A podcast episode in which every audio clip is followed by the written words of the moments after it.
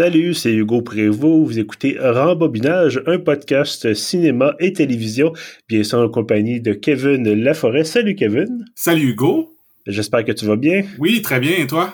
Oui, ça va bien. Écoute, ce soir, en fait aujourd'hui, ce, matin, cet après-midi, peu importe quand est-ce que vous écoutez l'épisode, chers auditeurs, bien sûr, nous, on enregistre le soir.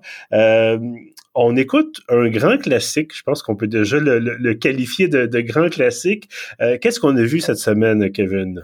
On a écouté euh, Close Encounters of the Third Kind ou Rencontre du troisième type, je crois, en français.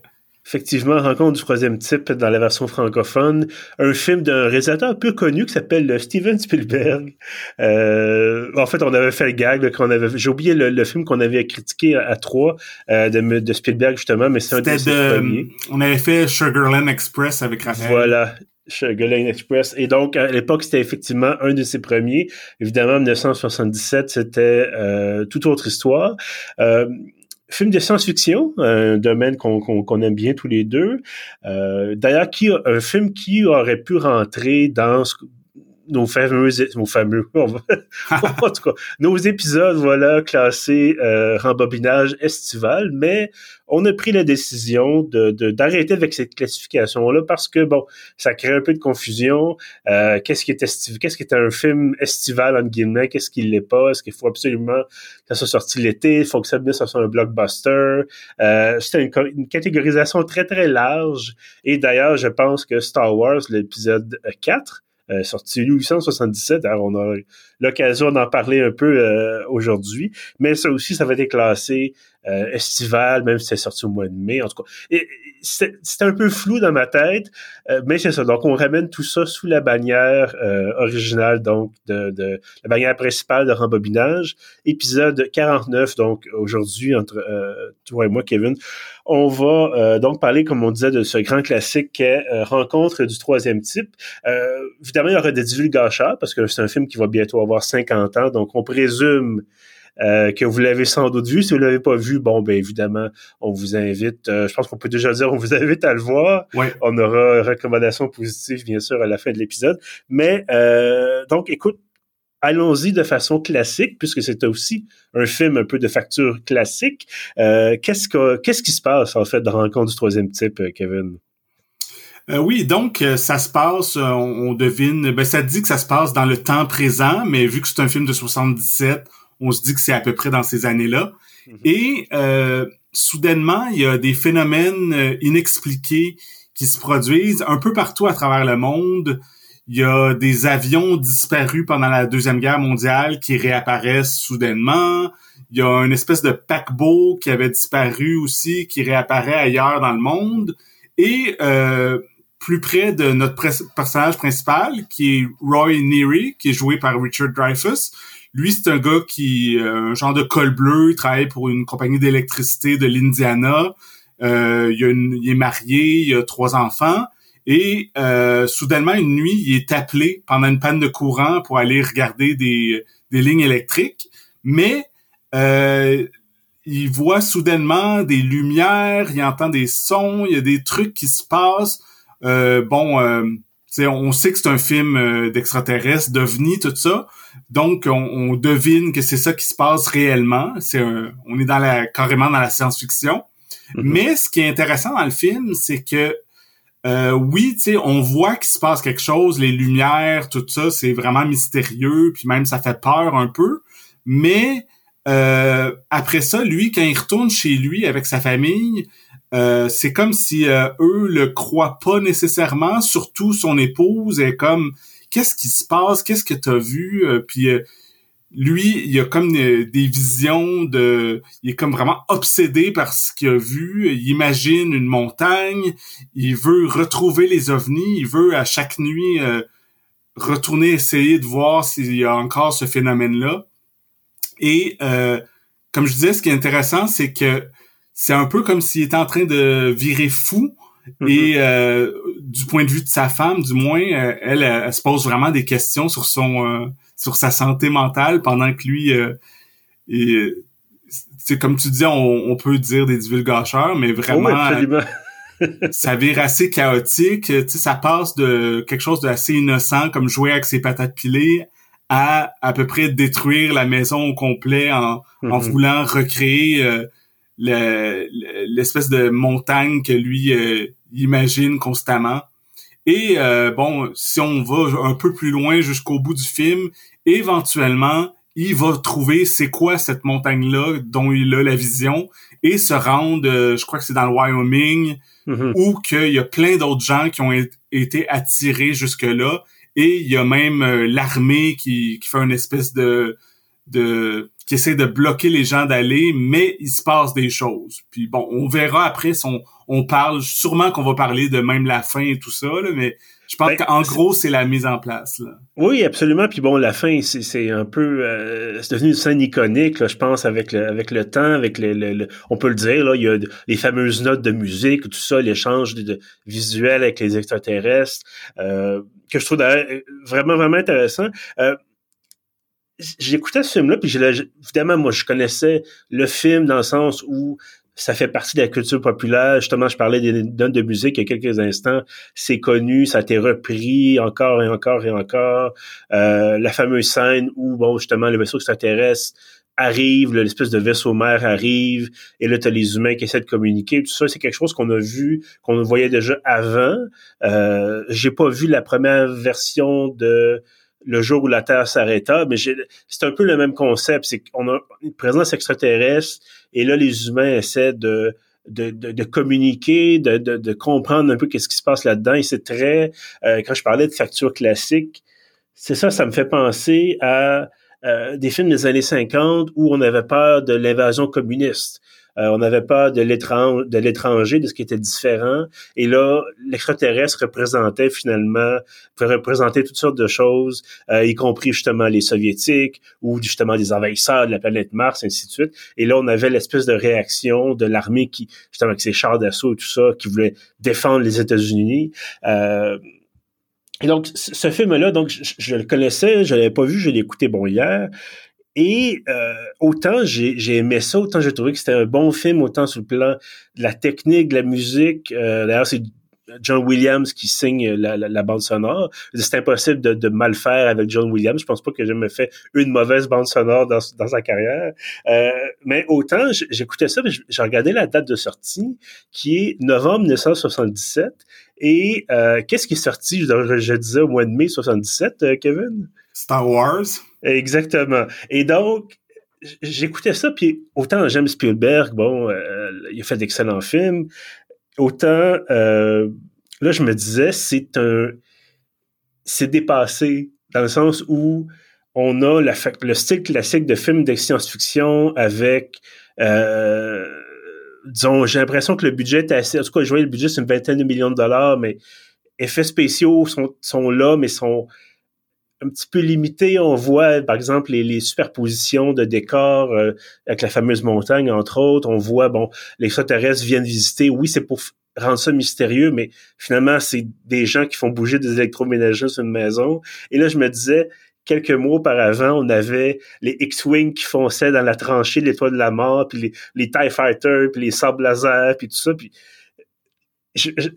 autant c'est ça, j'ai eu du plaisir à écouter Rencontre du troisième type, mais j'ai l'impression que Spielberg est arrivé avec ça, puis il a dû se dire, quand Star Wars est sorti, puis il se connaissait, le Spielberg puis Lucas, à l'époque même, il a dû se dire, ah, tabarnouche, la, game vient de changer, comme dirait un certain... Euh, certaines personnalités québécoises. C'est intéressant ce que tu dis, mais je trouve, moi, que je pense pas qu'il voulait faire la même chose, dans le sens que, oui, euh, les deux, c'est des films de science-fiction, mais on sait que Spielberg, c'était un, grand admirateur de Kubrick, puis d'après moi, mm sans que ce soit euh, aussi euh, flyé, mettons, que 2001 Odyssée de l'espace, je pense qu'en faisant Rencontre du troisième type, Spielberg, il, aspirait quand même plus à ce genre de film de science-fiction-là mm-hmm. que euh, comme Lucas avec Star Wars, qui est un peu comme un peu presque une série B de luxe là avec euh, un peu comme les serials puis tout ça les, films d'aventure euh. ben, Star Wars qui est basé euh, sur à la fois les, les westerns puis les films de, de, de euh, et là le nom m'échappe. Le samouraï. Euh... Le samouraï et aussi le Flash Gordon. Ouais, ouais. C'est exactement ça. C'est des années des années 30 avec Flash Gordon. On saupoudre du western avec Han Solo puis on saupoudre du samouraï avec euh, les combats de sable laser puis Darth Vader. Euh, effectivement, c'est c'est pas c'est pas la même catégorie de film, mais je, m'essaie de me mettre dans la peau de quelqu'un des années 1977, d'abord, qui, qui, a droit à deux excellents films de science-fiction dans la même année, ce qui, est, ce qui est une bonne chose, mais qui a vu Star Wars et là qui dit ouais c'est génial, c'est comme une nouvelle nouvelle façon de présenter justement cette science-fiction là, de rendre ça euh, bourré d'action, bourré de, de, de rebondissements, euh, et là on, on retombe dans une espèce de pattern qui est euh, il se passe des choses, oui, mais j'ai trouvé que le film, j'attendais souvent qu'il se passe quelque chose. Et euh, je trouvais que ça, prenait du temps à se développer, ça prenait du temps. Parce que, comme je te dis, on a tous vu la scène, on a presque tous vu la fameuse scène de la fin. On sait qu'est-ce qui va se passer. Euh, et c'est intéressant à voir, c'est sûr, mais j'ai trouvé ça quand même bien de voir le, le, déroulement du scénario, mais je trouvais que sur deux heures, je pense qu'on a vu la version euh, du réalisateur, là, la version longue, euh, tous les deux, parce que je pense qu'il y a trois versions de ce film-là, mais en tout cas. Et, euh, on a vu donc la version finale, j'ai l'impression de guillemets, mais j'aurais enlevé un 20 ou un 30 minutes peut-être. Ah ouais. je trouve que ça je sais pas. Je trouvais que ça, ça au début, il se passe des choses. Au début, les extraterrestres arrivent et là, stupeur. Et là, ça, ça, le, type, justement, euh, Roy, il, commence à devenir un peu, ben, un peu obsédé par ça. Il est pas le seul et tout ça. Mais là, à un moment donné, tu dis, OK, ça progresse, mais c'est lent. Puis là, ils te font d'autres découvertes ailleurs. Puis, mais je trouve que ça, ça prend du temps. Ça prend du temps à partir, ça prend du temps à développer et pour arriver à une fin qui, qui est vraiment excellente. Sauf que il y a comme un moment donné où euh, tu disais, bon, les militaires essaient de, d'empêcher les gens d'accéder euh, au site où il est supposé avoir justement l'arrivée extraterrestre. Et c'est intéressant de montrer qu'ils ont, ils ont essayé de penser, de trouver une façon, quelle excuse est-ce qu'on pourrait utiliser pour que les gens s'en aillent. Mais là, on a des scènes où les militaires se préparent, puis on a des scènes où euh, les gens sont mis sur des trains, puis on a des scènes... Ça, je trouvais que ça, ça, aurait pu être plus concret, plus plus rapide, plus euh, plus direct, j'ai l'impression. Ah ouais, ben moi je je suis un grand fan de ce film-là et de de Spielberg en, général. Et euh, tu sais je trouve que c'est tellement maîtrisé euh, autant visuellement que la musique euh, puis les effets spéciaux qu'il y a tout ça que moi je trouve ça captivant du début à la fin comme tout ce que tu mentionnes moi je suis comme ah wow ok je repense à telle image, euh, tel plan de caméra ou le, mm-hmm. la façon que c'est monté. Moi, je trouve pas qu'il y a tant mort là-dedans. Euh, Spielberg, c'est quelqu'un qui fait vivre des émotions, puis je trouve que là-dedans, il y en a tout plein dans ce film-là. On passe à travers toute une gamme d'émotions. Autant, euh, parfois, c'est de la confusion, on comprend pas exactement ce qui se passe. Parfois, on n'est pas dans, dans un film d'horreur, mais je trouvais quand même que euh, il y a du suspense, on a presque mhm. peur par moment parce que euh, comme il y a aussi un personnage que c'est une mère qui vit seule avec son, son enfant de je sais pas trop 3 4 ans, puis eux la façon que ça se passe quand il y a les phénomènes avec les extraterrestres puis les ovnis, ça fait vraiment peur. Toi, tu dis un mhm. peu, bon, ok, c'est c'est des électroménagers qui brassent, mais quand même, euh, oh, c'est bien fait, c'est bien la fait. La façon que Spielberg le filme et euh, avec les, les, lumières de dehors qui rentrent dans, dans la maison puis tout ça, c'est ça crée vraiment quelque chose de, de troublant. Et euh, mais c'est ça, c'est euh, puis tu sais, je, je veux revenir aussi sur euh, tout le long passage, euh, peut-être la moitié, l'heure du moitié de la moitié du film où que c'est vraiment que Roy est obsédé par sa vision et que il s'isole puis il vire fou pratiquement. Mhm. Euh, moi, euh, c'est une partie un peu, on dirait que j'avais pas oublié parce que moi j'avais vu le film euh, tu sais quand j'étais ado il y a très très longtemps.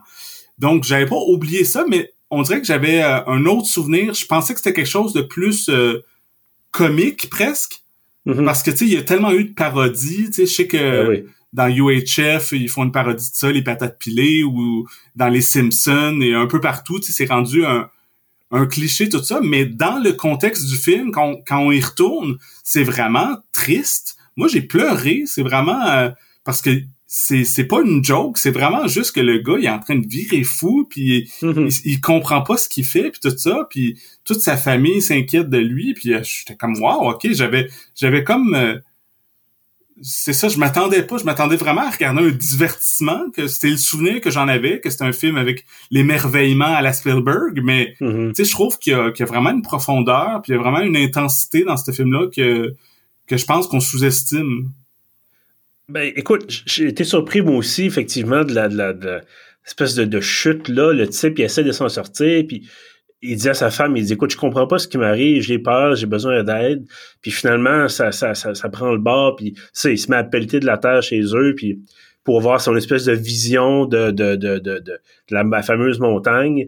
Euh, bon, évidemment, c'est sûr que ça se passe dans les années 70, donc ils peuvent pas faire une, image, une recherche par image renversée dans Google mm. pour voir c'est où cette fameuse montagne-là. Euh, D'ailleurs, il y a une scène, ça m'a fait rire. Euh, scientifique, ça aussi c'est intéressant, mais ils reçoivent un, fameux signal et euh, ils finissent par allumer, ils disent OK, ça c'est des coordonnées. Ils disent Ah ben ça nous prend une carte du monde, ça nous prend un globe terrestre. ah ben il y en a un dans le bureau du commandant, puis là, il rentre dans le bureau du commandant. Puis tu dis aujourd'hui, tu aurais ça dans Google Maps, puis tu taperais ça, puis tac, tac, tac, tu sais, ça, ça serait là. Euh, mais effectivement, on prend ça pour acquis aujourd'hui, puis à l'époque, effectivement, ça prenait un, niveau de plus de réflexion, de compréhension. Euh, D'ailleurs, j'ai beaucoup aimé euh, ben François Truffaut joue dans ce film-là, ça, m'a surpris. Euh, et euh, j'ai beaucoup aimé le fait que François Truffaut, bon, évidemment français, mais il parle français dans le film, joue un expert français, et cet expert-là a besoin d'un traducteur souvent. Et c'est le genre de choses auxquelles on pense pas nécessairement d'habitude. Il y a toujours quelqu'un qui baragouine euh, l'anglais quelque part, bon, il arrive à se comprendre. Là, c'est vraiment, ça prend le traducteur avec lui. Euh, il y a ces petits moments-là des gens qui se comprennent un peu moins bien et tout ça. Euh, et je trouve ça vraiment intéressant. Et d'ailleurs, moi, j'avais, c'est ça, comme je disais, c'est la première fois que je voyais ce film-là au complet.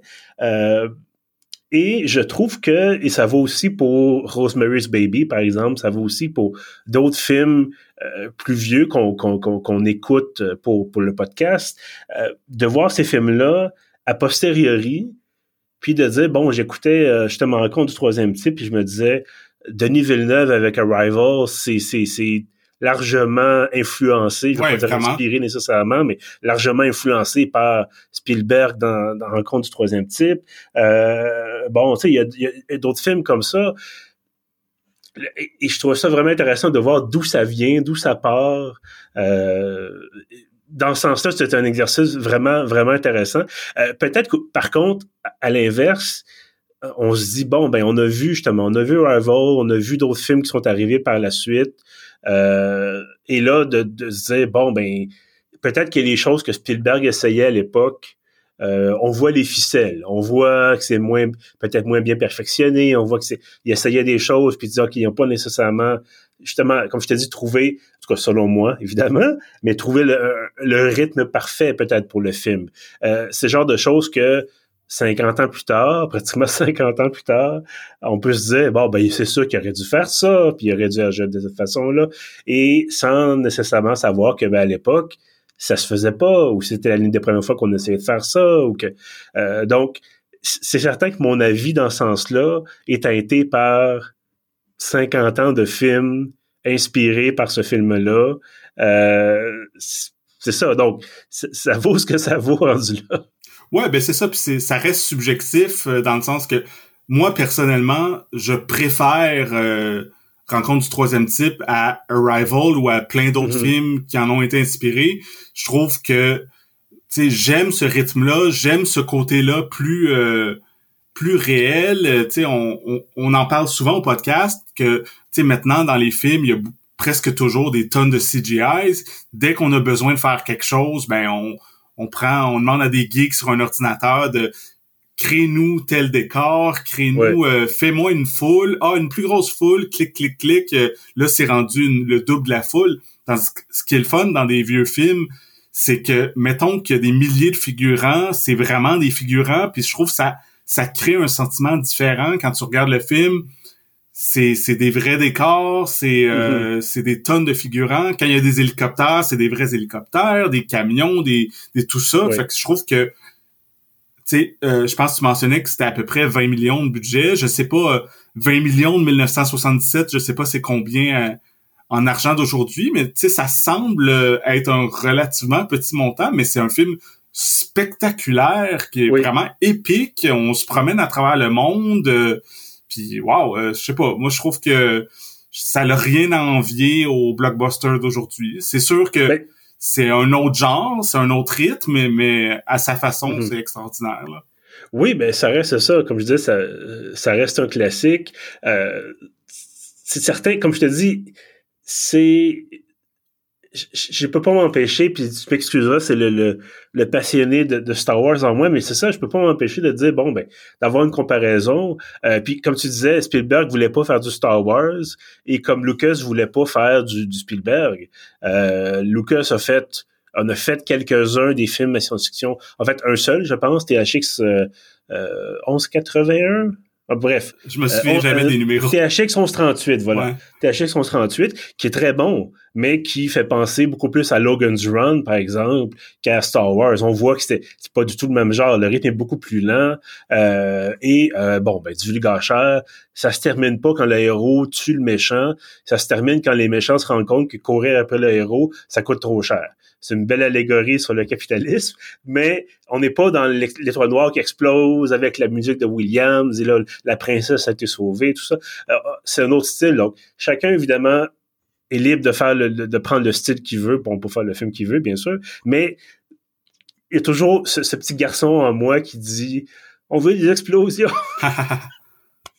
c'est un peu si ça avait été, si c'était sorti en 76, euh, ou au mois d'avril 77 peut-être, je sais pas. Il y a quelque chose qui, qui, qui je pense que je pense qu'on avait là, c'est intéressant en ce sens-là, une espèce de bifurcation parce que les deux styles, les deux sous-genres, si on veut, peuvent coexister bien sûr, euh, mais on avait, on a eu vraiment quelque chose, je pense. Comme je disais, d'un côté, Lucas qui, en prenant des, des vieux codes, des vieux styles, a fait quelque chose de nouveau et Spielberg qui a aussi innové, bien entendu, mais qui, vraiment, comme je te disais, selon moi, facture beaucoup plus classique avec euh, justement s'inspirant des films des années 50, puis bon, de Dead Year Still et ainsi de suite. Euh, voilà, c'est l'impression que j'en ai. Je sais pas qu'est-ce que tu en penses. Oui, mais la, maîtrise de Spielberg est plus beaucoup plus élevée que une, vieille série B des années 50.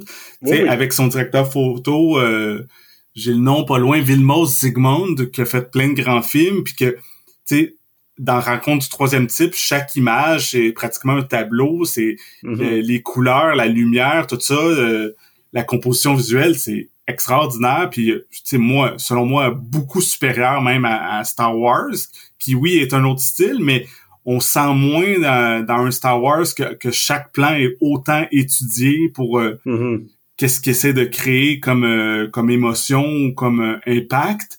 Et euh, aussi une autre différence que je vois avec mettons le film des années 50, c'est que justement dans le film des années 50, oui l'armée est là aussi, mais l'armée veut tuer les, les extraterrestres, puis souvent c'est mm-hmm. les c'est des méchants les extraterrestres qui, qui viennent nous attaquer puis tout ça, tandis que là dans ce cas-là, je pense que c'était assez nouveau l'idée que euh, oui, l'armée essaie d'empêcher les gens d'aller où que ça se passe, la rencontre avec les extraterrestres, mais sur place, c'est seulement des scientifiques et les scientifiques veulent communiquer avec les mhm. extraterrestres qui viennent en paix et c'est vraiment la communication. Puis je lisais dans dans une vieille entrevue avec Spielberg qui disait justement que tu, tu mentionnais beaucoup plus tôt dans le podcast euh, que tu sais parfois c'est comme un peu une, une, métaphore des soviétiques ou de la guerre froide tout ça puis que Spielberg, il disait justement que si on, était capable de communiquer avec des extraterrestres,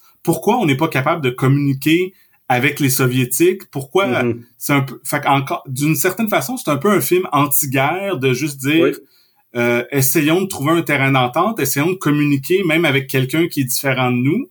Puis, euh, puis ça, c'est un des nombreux niveaux que je trouve que ce film-là a. Oui, absolument. Puis effectivement, jamais dans le film il est question de tirer sur qui que ce soit. Euh, l'armée est là pour bloquer le chemin encore une fois, pour amener de l'équipement, mais il n'y a jamais personne, on n'a jamais de réunion où tu as un général qui dit il faut les abattre ils vont, tu sais, ils menacent notre mode de vie. C'est comme, non, c'est pas, ils sont là pour leur parler et euh, tout ce qu'on a, en fait, c'est des gens avec des caméras, puis des appareils photo, puis de la technologie euh, pour comprendre un peu qu'est-ce qui se passe, comment ça fonctionne. Euh, je dois dire, par contre, puis évidemment, c'est frais à ma mémoire, puis toi aussi, j'imagine. Il, y a quelque chose, puis tu le sais, des fois, j'aime ça, j'aime ça picosser. Euh, il y a une petite chose qui, qui, qui m'a agacé. Euh, autant cette fameuse scène du, piano avec les notes de musique qui est extrêmement centrale à tout le film parce que c'est depuis dès le début il essaie de comprendre c'est quoi ces tonalités là il se rend en Inde je pense pour pour en prendre connaissance et tout ça. Puis là il y a des, des mouvements de la main et tout ça. Et là à la fin, il y a la fameuse scène de communication avec les lumières et, tout. Et euh, quelqu'un finit par leur dire par se rendre compte que les extraterrestres sont en train de nous apprendre un peu leur, alphabet. Euh, mais après ça, débarque, et là, divulgateur, débarque du vaisseau spatial toutes sortes de gens qui ont été enlevés par les extraterrestres au fil des décennies. Et je me dis, nonobstant la vitesse, ils ont toute une histoire de vitesse de lumière, puis des gens qui vieillissent pas, puis bon, peu importe. Mais ces gens-là sont, sont avec les extraterrestres pendant un certain temps mais terrestres sont pas prennent pas pour acquis qu'il faut peut-être apprendre leur langue ou il euh, euh, a pas il euh, y a pas de moment où les terrestres disent on a appris un peu l'anglais ou, comme Michael Rousseau d'Air Canada ils disent on s'excuse mais j'ai appris seulement quelques mots de votre langue en cinq mois. Bref ça c'est pas grave mais j'y repensais puis je me disais ils ont des ils ont des dizaines d'humains avec eux à bord. Mais en même temps, on ça, ça c'est c'est toutes des questions qu'on peut se poser, mais minuscule. ça va dans tous les sens dans le sens qu'on peut se dire est-ce que ces extraterrestres là ont des cordes vocales, peut-être que eux peuvent même pas parler, ils ont même peut-être même mm-hmm. pas que eux c'est seulement vraiment avec leur euh, leurs machines qui font des, des espèces de sonorités musicales, c'est peut-être leur seul moyen de communication parce qu'on on, non, ils parlent pas anglais, mais ils parlent pas rien du tout. On les entend jamais. Non, non, c'est ça. Puis bon, euh, ben c'est ça, c'est vraiment des, des, des, trucs minuscules. Euh, j'ai pas, euh, c'est outre le fait que à un moment donné, je m'attendais pas, peut-être justement, je m'attendais pas à ce, à ce rythme-là. Euh, en soi, ça n'a rien de mal d'être un rythme plus lent, effectivement. Euh, mais c'est ça, je m'attendais pas à ce, ce, rythme-là. Mais autrement, écoute, euh, du début à la fin, ça a été, ça a été un plaisir là, de, de, de, voir ce film-là. puis encore une fois, moi, je, je reviens sur l'histoire de la, les scènes avec le piano, moi, ça faisait... Écoute, tu, sais, moi, j'aime beaucoup la musique électronique, les synthétiseurs et tout ça. Et là, je me disais, écoute, le concert, ça commence à jouer avec la lumière et tout ça, puis c'est très très rétro, puis ben rétro aujourd'hui, là. À l'époque, c'était moderne. Mais euh, ça, j'aimais ça, j'aimais ça. Euh, puis donc, bref. Écoute, est-ce que toi, il y a des choses que tu aimes moins, peut-être, dans des, des choses que, sur lesquelles tu as accroché peut-être un peu, ou... Euh, euh? Euh, ben, ça serait vraiment des tout petits détails, comme mm-hmm. quand je l'écoutais, euh, je l'ai écouté aujourd'hui même, il y a un petit bout à la fin où que Richard Dreyfuss embrasse la mère, puis tu sais, lui, c'est un, comme je disais, il est, marié, il, a des enfants, tout ça, puis je trouvais que ça sortait un peu de nulle part, mais c'est comme, c'est une seconde, puis tu te dis, c'est peut-être juste dans dans l'émerveillement le, et l'intensité du moment. Tu sais, c'est vers la fin du film avec euh, le show de mm-hmm. son et lumière. Là. Fait que je sais pas, euh, mais, mais ça m'a vraiment fait, j'ai fait, ah wow, ok, pourquoi? Là, c'était, ben, je trouvais pas ça nécessaire. Euh, c'est un cliché de dire on a traversé des épreuves ensemble, donc forcément, on est amoureux, j'ai aucune idée.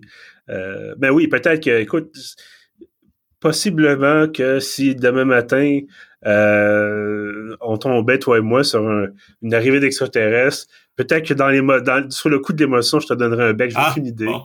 Euh, même si c'est un homme marié. mais, bref, euh, blague à part. Aussi, euh, je, comprends. Moi aussi, ça m'a fait un petit peu tiquer, mais écoute, c'est. Mais c'est vraiment un détail. Puis un autre, un autre truc que c'est vraiment un détail, mais on dirait vraiment que à la fin du film, ce gars-là, puis j'imagine que c'est intentionnel, vu que c'est tellement une histoire d'obsession et tout ça, de d'aller jusqu'au bout de sa vision, c'est qu'il a complètement oublié sa famille, parce que encore là, mm -hmm. euh, il sent Richard Dreyfuss, euh, son personnage rentre dans le vaisseau spatial puis il quitte avec les extraterrestres puis tu t'es comme ah ouais ok ben, c'est le fun pour ta femme puis des enfants là mais bon oui. oui ben ça ça m'a fait rire d'ailleurs parce que il y a tout un groupe de, de spécialistes, on a l'impression des gens de l'armée, euh, qu'on voit défiler, je pense, quelques scènes auparavant. Et là, euh, soudainement, ces gens-là s'en vont dans le vaisseau spatial, comme si c'était prévu déjà qu'ils puissent embarquer, comme si c'était prévu que l'extraterrestre allait... On dirait, que ça, on dirait que ça, ça a du sens si, si on n'y pense pas trop, mais on dirait qu'il manque comme deux, trois scènes où euh, tu sais, bon, je sais pas quoi, les, vaisseaux extraterrestres envoient une invitation Facebook, euh, un événement Facebook, vous voulez, tu sais, visite à bord du vaisseau, puis là, ils ont répondu. Euh, mais bref. Ben, je pense que ce qu'il faut deviner, c'est que, tu sais, ça se passe quand même sur plusieurs semaines, plusieurs mois. Mm-hmm. C'est que c'est pas les premières communications entre euh, non, c'est ça. la Terre et les extraterrestres qui a comme. Euh, mais j'avoue que c'est un peu laissé en non-dit, là. Ben, c'est pas grave non plus, pas. Euh, euh, mais c'est ça, c'est un peu, c'est un peu spécial de. de... J'ai bien aimé aussi, euh, ben justement la fameuse scène, puis je reviens, ça va être la dernière fois je reviens là-dessus, mais le, piano, la musique, tout ça. Il y a un moment donné, ça se met à jouer, c'est vraiment, toutes les notes s'allument et les lumières s'allument, les notes jouent. Et il y a quelqu'un qui dit, qu'est-ce qu'on est en train de se dire finalement? Puis on le sait jamais, on n'a jamais, on comprend jamais de, tu sais, un, un ton c'est oui, deux tons c'est non, puis bon le rouge ça veut dire j'ai faim ou peu importe. Euh, c'est, ça aussi c'est non dit, puis c'est correct comme ça aussi, on n'a pas besoin de le savoir. Mais ça m'a fait, cette remarque-là m'a vraiment fait rire parce que clairement ils ont mis beaucoup beaucoup de temps à comprendre que ces notes-là voulaient dire quelque chose, euh, probablement une formule de, de salutation, mais euh, c'est ça, c'est il y a une espèce de... Il joue un concerto pratiquement, puis... Ah, d'accord. Bref. Euh, ben écoute, j'imagine que tu recommandes euh, fortement euh, Rencontre du troisième type. Ah oui, absolument. Là, c'est... Je savais que c'était un film que j'avais beaucoup aimé quand je l'avais vu il y a longtemps, mais je l'ai encore plus aimé aujourd'hui. c'est au point que je suis prêt à dire c'est dans mon top 5 de Spielberg. Je trouve vraiment que c'est peut-être le film où que avec E.T., c'est son film où il y a le plus gros euh, sentiment d'émerveillement, puis le mm-hmm. côté vraiment euh, fantastique et merveilleux que qu'on associe à Spielberg. Moi, je trouve qu'il a rarement été aussi réussi. Ben écoute, j'ai moi aussi très forte recommandation. J'espère simplement qu'il n'y a pas Ready Player One dans ton top 5 de Spielberg. Non. Euh... J'ai quand même, je l'ai aimé aussi, mais c'est euh, beaucoup moins. Écoute, on, en parlera peut-être un jour. J'ai beaucoup de problèmes avec le livre et avec le film. Euh, mais oui, écoute, moi aussi, euh, forte recommandation. de toute façon, c'est ça. Vous allez reconnaître des scènes. si vous l'écoutez, vous allez justement la fameuse scène de la fin. On, finit par en finir. Mais c'est ça, c'est un côté tu sais, autant j'ai beaucoup parlé de Star Wars, puis je suis évidemment un énorme fan de Star Wars, mais autant Star Wars, c'est il n'y a pas d'émerveillement comme tel. C'est, c'est, les extraterrestres sont là, euh, il y a d'autres planètes, les vaisseaux spatiaux existent. Euh, tout est tenu pour acquis parce que, bon, ça se passe dans une galaxie lointaine, très lointaine. Euh, mais là, c'est vraiment, c'est ça, c'est sur Terre et c'est une espèce de justement une situation de, de premier contact euh, qui est pas du, ouvrir le feu sur tout ce qui bouge. Et euh, c'est ça, c'est vraiment présenté très largement dans l'œil de gens qui essaient de comprendre qu'est-ce qui se passe. Et tant bien que mal, on des, des ressources, certains indices, mais on n'a jamais le, le, le, le, le portrait complet de la situation. Et dans ce sens-là, euh, on dirait que tout le monde dans le film est un peu dans la même situation que les spectateurs, les cinéphiles. Et pour ça, c'est vraiment, euh, c'est vraiment très réussi. Euh, je ne sais pas si tu es d'accord avec moi. Oh, oui, je suis très d'accord. Excellent. Euh, ben écoute, ce film-là, bon, justement, vieux de 50 ans, vous pouvez le trouver en disque si vous voulez chercher. euh, mais non, euh, ben, en fait, il y a une édition disque en 88, donc autant ça va être difficile à trouver aujourd'hui, autant je pense pas que vous puissiez trouver un, lecteur de Laserdisc euh, qui fonctionne encore ou qui se branche euh, facilement sur votre télé 4K. Euh, mais évidemment, on pouvait le trouver euh, en location, vous pouvez l'acheter en VHS, en DVD. Moi, moi, je l'ai, je l'ai écouté sur Prime. En ce moment, il est disponible sur Amazon Prime, sur le, la plateforme. Ben voilà, donc plateforme en ligne aussi, bien sûr. Ben écoute, Kevin, ce fut un plaisir de parler science-fiction avec toi, toujours, bien sûr. Et euh, oui, toujours un plaisir. Euh, je sais qu'on sonne sûrement très geek quand on est dans nos films de science-fiction, mais bon, on s'assume. Ben, écoute, c'est intéressant, de, comme je te dis, de voir. Tu sais, je pense qu'on peut mettre ça dans les œuvres fondatrices de, de, de, de, euh, du renouveau de la science-fiction finalement. C'est, c'est vraiment, euh, ça a été, je pense, un, un second souffle.